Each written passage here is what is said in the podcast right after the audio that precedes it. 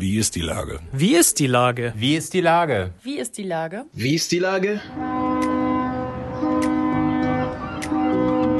Der fast tägliche Podcast mit Lars Meyer.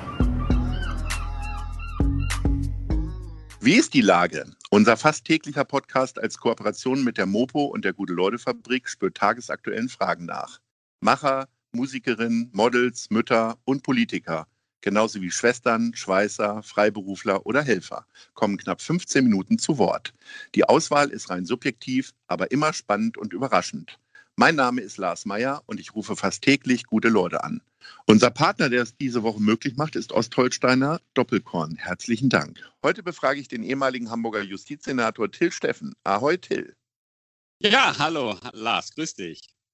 Lieber Till, seit gut drei Monaten bist du nicht mehr Justizsenator. Wie ist die Lage?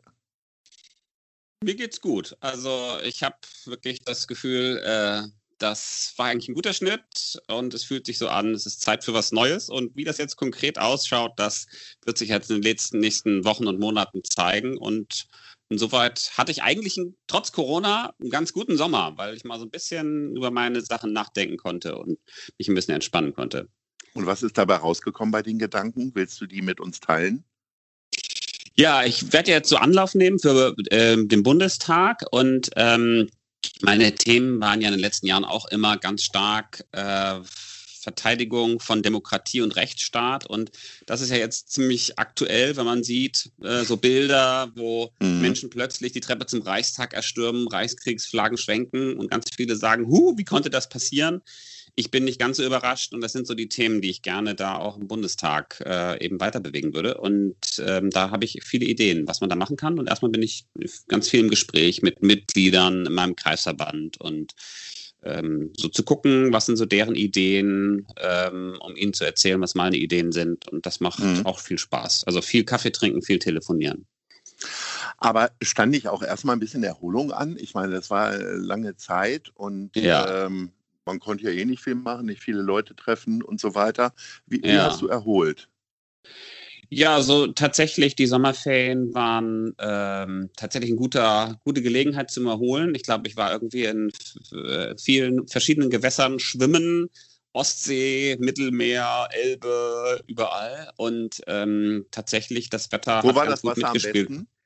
Das Wasser am besten. Ähm, ja, also am klarsten fand ich es eigentlich in der Ostsee, aber tatsächlich, wir waren noch zwei Wochen auf Menorca und das erste Mal im Leben habe ich richtig getaucht, also richtig mit Flasche und allem drum und oh, dran. Und okay. also fand ich ziemlich aufregend, muss ich sagen. Aber nur so begleitetes Tauchen sozusagen, oder hast du gleich einen Tauchschein ah. gemacht? Nein, so das so Schnuppertauchen und die, die, die, die Stunde könnte ich mir anrechnen lassen, wenn ich irgendwann einen Tauchschein machen wollte. Aber einfach mal so zu sehen, wie das ist. Und Schnuppertauchen so ist übrigens auch ein schönes Bild, ne? Ja, ist ganz gut. Unter ne? Wasser. Ja. Nee, aber wir standen da so, wollten so ein Stand-up ausleihen und dann sagt der Typ, wie wär's mal mit Tauchen und so. Und meine Jungs so, ja. Und ich so, äh, ja, äh, ja, super. Und das war ganz war spannend.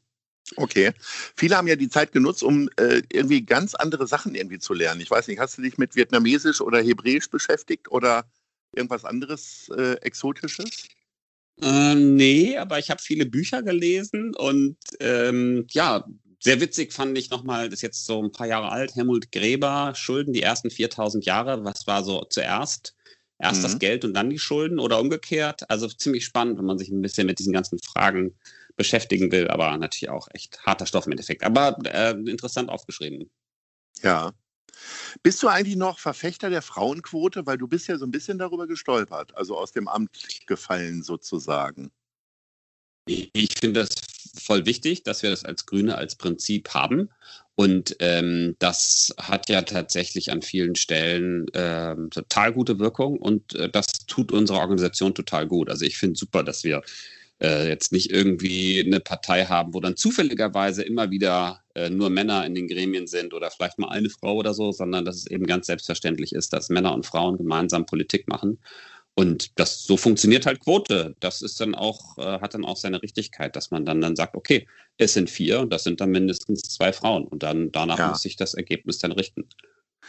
Jetzt äh, wehte ja deiner Nachfolgerin Anna Gallina gleich äh, ziemlich starker Wind ins Gesicht am Anfang, weil man ihr nachgesagt hätte, sie hatte eigentlich kaum Ahnung von Justiz. Äh, Im Gegensatz zu dir, der da ja sehr tief drinsteckt, gab es da immer mal wieder äh, auch äh, fachlichen Austausch oder äh, gar nicht? Wir unterhalten uns ab und zu. Also das Prinzip ist, wenn sie meinen Rat haben möchte, kriegt sie ihn, aber ich dränge ihn nicht auf. Und ich habe eigentlich das Gefühl, sie hat da ein ganz, gute, äh, ganz, gute, ganz gutes Gefühl entwickelt für die Amtsführung. Und ähm, ab und zu unterhalten wir uns und dann erzählt sie mir so irgendwelche Interna und ich denke so, ja, ja, macht mal. Mir ist es jetzt eigentlich wurscht, ob es jetzt die eine Nase oder die andere wird. Also macht mal, wir werden es schon hinkriegen. Jetzt bist du aber gleich in ein nächstes ehrenvolles Amt gerutscht. Du bist Elternvertreter in der Schule. Wie, wie kam es denn dazu? Konntest du nicht schnell genug aus dem Raum laufen?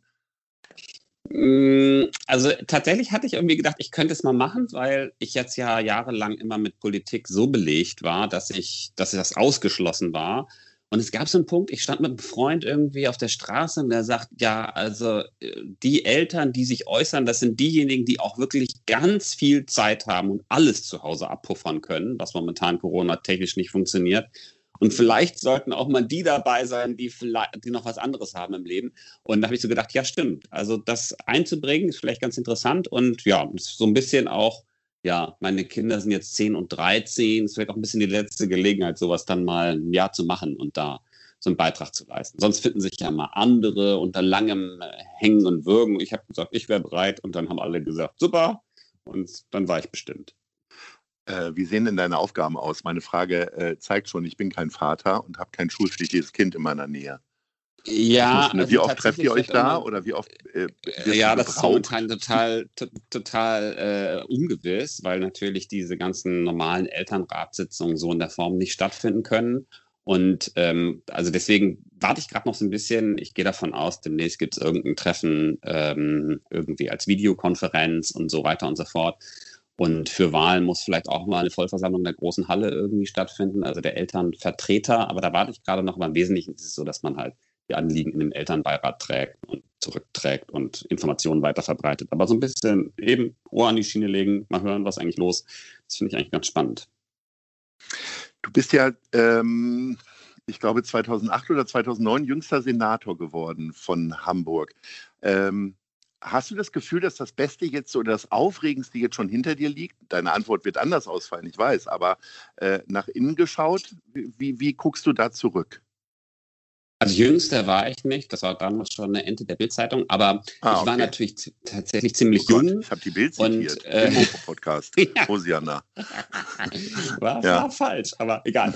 Also ich war natürlich dann schon ziemlich jung damals mhm. und ähm, das ist natürlich schon eine krasse Erfahrung. Also ich hatte jetzt ein paar Jahre als Anwalt vorher gearbeitet, dann so eine Verantwortung zu tragen, das war schon eine krasse Erfahrung und dann natürlich an vielen Stellen, also dann ist man eingebunden auf Bundesebene und überall und so weiter und so fort.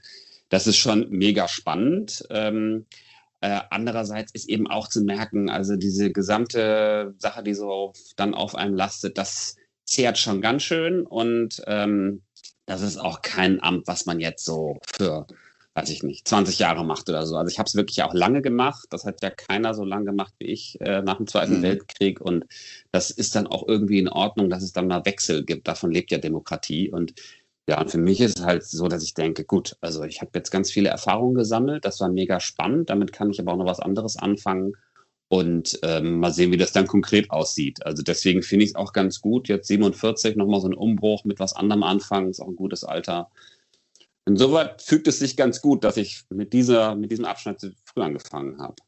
Also ganz was anderes ist es ja nicht. Es bleibt ja Politik. Warum reizt es dich nicht, jetzt eine erfolgreiche Kanzlei aufzubauen oder dich einer großen Kanzlei anzuschließen?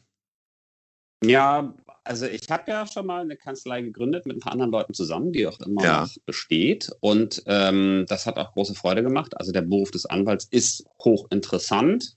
Ähm, es ist, ich habe so ein bisschen für mich nachgedacht, so in dieser Phase, und habe so überlegt, hm, könnte ich jetzt auch machen, aber tatsächlich das Politische beschäftigt mich halt wirklich sehr, wo ich so merke, boah, da äh, irgendwie, dass es mir nicht egal ist, in welche Richtung sich unsere Gesellschaft entwickelt und dass ich tatsächlich äh, dass es ein Gegengewicht braucht, auch gerade zu diesen ganzen Rechten und so weiter. Und da, ich glaube, da würde ich, wäre ich nicht so happy zu sagen, ich stelle mich da an den Rand, verdiene mein Geld und so, sondern ähm, da will ich einfach mitmischen und das finde ich einfach hochspannend.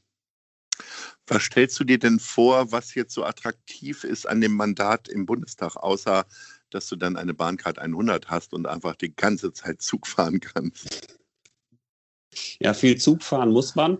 Ich finde, ich finde so spannend diese Verbindung, die ja sozusagen dem, dem Mandat so innewohnt, dass man einerseits gucken muss, dass man da auf der Bundesebene ja, mitredet, Einfluss gewinnt und überhaupt ja, eine Rolle spielt, ist ja gar nicht so leicht in so einem Parlament mit, weiß ich nicht, 700, vielleicht 800 Abgeordneten demnächst. Mhm. Ähm, das ist ja gar nicht so leicht einerseits und andererseits aber, dass man auch die Aufgabe hat, vor Ort äh, präsent zu sein, im Wahlkreis, in Kontakt zu sein, Politik zu erklären und zu übersetzen und so weiter. Das finde ich schon mal per se total spannend. Und ich glaube halt, dass das, was ich so im Schwerpunkt gemacht habe, ähm, Rechtspolitik, äh, Sachen, die auch sehr stark in die Innenpolitik rübergehen, dass das ein Feld ist, wo die Grünen auch noch ein bisschen mehr Verstärkung gebrauchen können im Bundestag und wo ähm, ich da eine gute Rolle spielen kann, weil ich eben, also bei der Rechtspolitik ist das Besondere, das praktische Doing liegt auf der Landesebene, aber die, die Bestimmer sind quasi auf der Bundesebene. Also der Bund bestellt die Musik und die Länder müssen es dann umsetzen. Und ich weiß, wie es in der Praxis war. Das weiß ich sehr genau und kann deswegen da sehr genau sagen, was eigentlich wie wirkt und kann wirklich dann an diesen Stellschrauben mitdrehen, wo ich mich in den letzten Jahren immer nur geärgert habe, gedacht habe, man, vielleicht ein bisschen schneller, vielleicht mal ein bisschen schneller zum Punkt kommen und so weiter. Da hätte ich schon große Lust zu, das damit zu machen. Dein ehemaliger Chef Olaf Scholz ähm, ist jetzt zum Kanzlerkandidaten der SPD gekürt worden. Äh, wann ist es denn bei den Grünen soweit? Hast du da eine Idee? Naja, Weil offizielles Datum ja gibt es so, nicht, ne? Äh, nee, die wollen sich da nicht treiben lassen, sondern ähm, die wollen natürlich gucken, dass sie jetzt, ähm, also es ist ja auch durch, durch die ganze Corona-Situation ist ja die ganze Frage, wie geht es eigentlich weiter, offen. Wir haben ja noch einen Parteitag vor uns im November, wo aber unklar ist, ob der tatsächlich als Parteitag ähm, äh, zusammentreten kann oder ob das eher digital ist und wir unser Grundsatzprogramm beschließen wollen. Und ähm, sowas kann natürlich eine Gelegenheit sein, sowas zu klären, aber wenn man noch nicht weiß, wie die Veranstaltung dann aussieht, dann ist es vielleicht auch nicht die beste Gelegenheit. Also deswegen äh, äh, gibt es da nicht die Festlegung auf ein Datum. Und das Tolle ist ja, wir haben zwei zur Auswahl, die beide ziemlich gut sind. Ähm, wie schätzt du denn diese äh, Festlegung auf Olaf Scholz ein? Hast du ihm gratuliert? Ja, also ich fand, das war jetzt vom, von der Taktik her schon gut gemacht. Also vor allem haben sie dafür gesorgt, dass sie nicht monatelang über Kandidaten diskutieren und dann den einen, der am Ende überhaupt nur in Betracht kommt, schon vorher selber fertig gemacht haben. Also dem sind sie zuvor gekommen. Das war schon ganz geschickt von der SPD. Andererseits ist es natürlich eine lange Strecke, wenn sie jetzt, ähm, wenn man das jetzt sieht, und die meisten SPD-Kanzlerkandidaten sind ja mit großem Hallo gestartet und dann auf der Strecke wurde es ein bisschen schwieriger. Ich kann mir vorstellen, dass es da für, für, für Olaf Scholz und für die SPD auch noch ein bisschen schwieriger werden wird. Ähm, da ist so ein äh, geordneter Staat, das haben sie hingekriegt. Das ist natürlich noch nicht alles. Ja. Lieber Till, unsere Zeit ist schon wieder rum. Ich ja. hoffe, dass du die restliche Zeit äh, gut nutzt, bis es dann auch für dich äh, zur Kür zum äh, Bundestagskandidaten kommt. Und äh, gegebenenfalls sprechen wir uns dann bald wieder. Herzlichen Dank, Alles Till klar, Steffen. Super. Ja, ja. Ahoi. Dank. Ciao.